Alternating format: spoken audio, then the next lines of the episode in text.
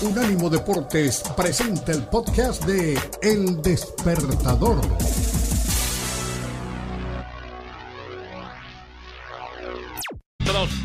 Ayer hubo un, eh, caos, el fin de semana en general. Se pospusieron, se cancelaron vuelos, la gente se quedó varada en los aeropuertos. Y uno, eh, habló de los Estados Unidos, y una de las víctimas fue nuestro Jorge Ferro. Daniel Reyes, le voy a pedir el favor. No te olvides que al regresar del corte comercial, el análisis arbitral con el árbitro Jorge Ferro. No me olvido, no me olvido. Perfecto, don Mariano, muy gentil. Ay, mira. Eh, decíamos y estábamos contando que el fin de semana hubo caos en los aeropuertos, que pospusieron vuelos, eh, que mucha gente se quedó varada, se quedó atascada, atorada en diferentes ciudades y no pudo regresar a casa. Uno de ellos fue Jorge Ferro, que venía de Atlanta a Miami, pero ya lo tenemos en casita y con nosotros. ¿Cómo le va, árbitro? ¿Cómo van las cosas? Muy bien, la verdad que bien, ya en Miami. Y sí, sí, este fin de semana fue algo, eh, por después, por lo que pude averiguar, bastante normal en, distintos aeropuertos. Se han cancelado algunos vuelos y no pude llegar al programa de ayer, pero acá estamos cumpliendo para, para estar otra, otro día más en una semana que no es la que empieza, pero es el segundo día, así que ya deseándoles una muy buena semana y feliz de estar con todos ustedes. Y como nos hace falta, lo convocamos siempre, Jorge, qué bueno. A ver, el tema del arquero malabarista, porque la regla cambió, cambió o cambia desde julio, pero ya se informó que cambia. Andrew Redmayne, el arquero australiano que recordemos hizo el bailecito aquel del tic, tic, tic, tic, y que terminó metiendo a Australia en la Copa del Mundo y eliminando a Perú. ¿Cómo va a cambiar la regla? Hubo quienes hablaron, caso Dibu Martínez, el, el arquero argentino, dijo, hombre, él hizo lo que tenía que hacer para llevar a su país al Mundial de Fútbol. ¿Puede seguir haciendo el bailecito? ¿Cómo cambia la regla desde el punto de vista de los árbitros? Instruyanos y denos también su opinión. Bueno, se habló muchísimo, se habló muchísimo del tema, incluso hasta hubo gente allegada al arbitraje que hablaba de conducta antideportiva y todo lo demás. Yo lo que les quiero comentar, y ahora les voy a, pasar textualmente la parte que dice la regla, que él no está cometiendo ninguna infracción y tampoco ninguna incorrección. Eh, es más o menos algo similar a la finta que puede hacer un delantero antes de llegar al último paso para patear un, un tiro penal. Entonces, aún con el cambio, lo que hizo el denominado arquero malabarista está dentro de la regla y no debe ser castigado en ningún momento por tener esa actitud. La regla puntualmente lo que dice que el guardameta deberá permanecer sobre su propia línea de meta entre los dos postes de la portería sin tocar ninguno de estos, ni el travesaño ni la red. De esa manera que él actuó, ah, y tiene que estar siempre de frente al ejecutor del tiro. Él no incumplió ninguna de estas partes que dice la regla y con el cambio, ahora lo único que dice, lo único que cambió, que antes podía tener un pie que no estuviera tocando la línea de meta mientras el otro pie sí lo estuviera y ahora debe tener los dos pies sobre la línea de meta en el momento de golpeo del ejecutor. O sea, que el australiano, si le toca alguna definición en el Mundial, seguirá haciendo este tipo de malabarismo sin estar fuera de lo que indica la, la regla de juego. Jorge, con el abrazo de todos los martes eh, y qué bueno que, que, ahora sí estás con nosotros eh, después de lo que pasó el día de ayer en el aeropuerto. Eh, también se habla mucho acerca de qué se puede decir en la cancha y qué no, ¿no? Y hasta dónde puede llegar eh, un árbitro con los jugadores, eh, para que no se malentienda de repente las relaciones. Eh, platícanos una, una anécdota y, y, y cuéntanos eh, si ha sido así también para ti. Por ejemplo, lo que pasó con Arturo Ángeles, un abanderado mexicano que justamente estuvo en un partido de los que más recordamos en la historia mundiales, que fue ese Argentina en contra de Grecia, de ese último gol del Diego en un mundial. Exactamente, sí, sí.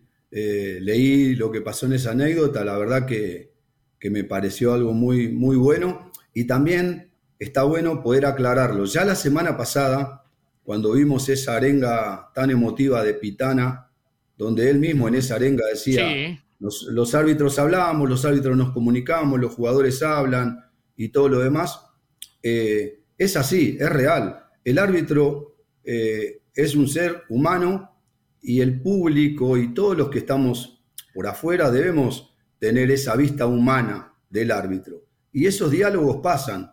Por lo menos en, mi, en mi época pasaba más por ahí.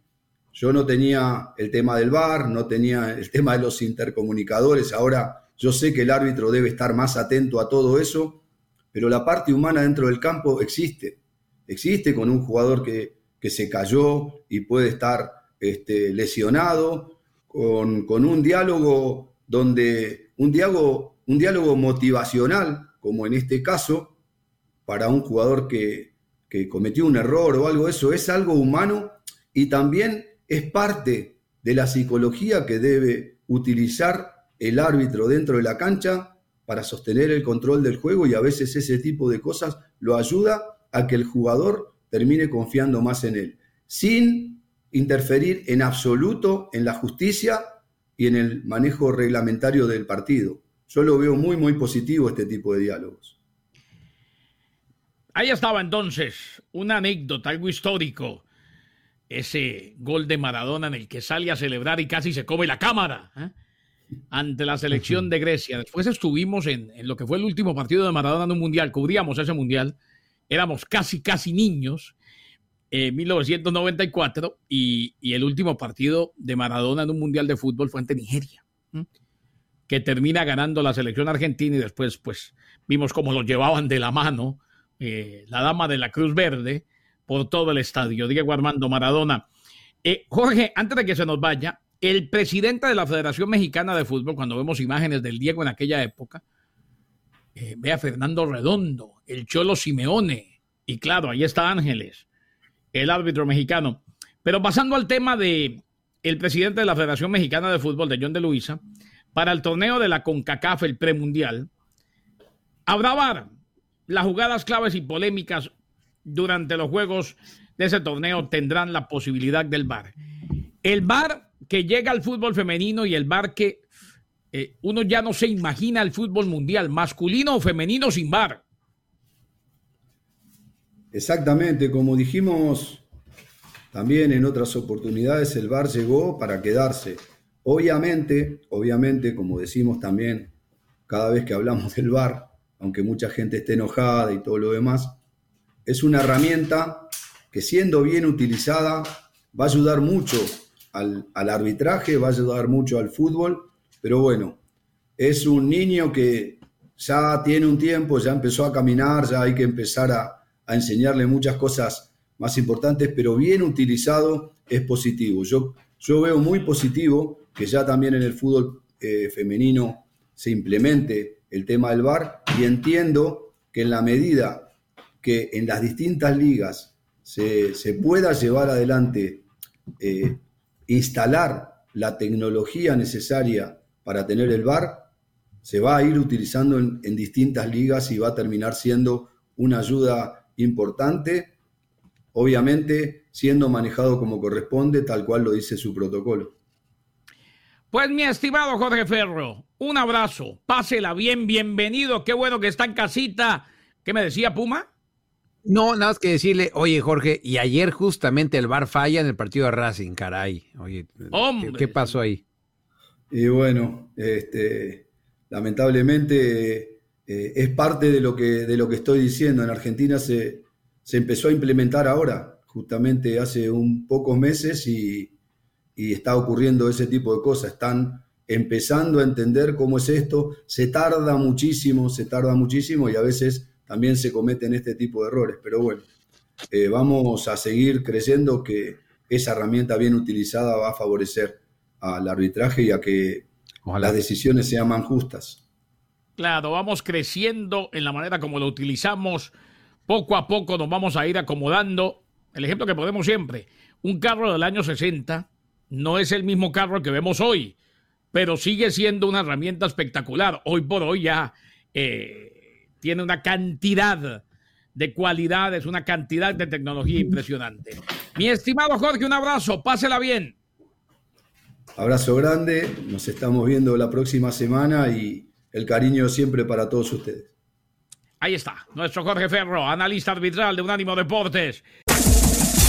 Este fue el podcast de El Despertador, una producción de Unánimo Deportes.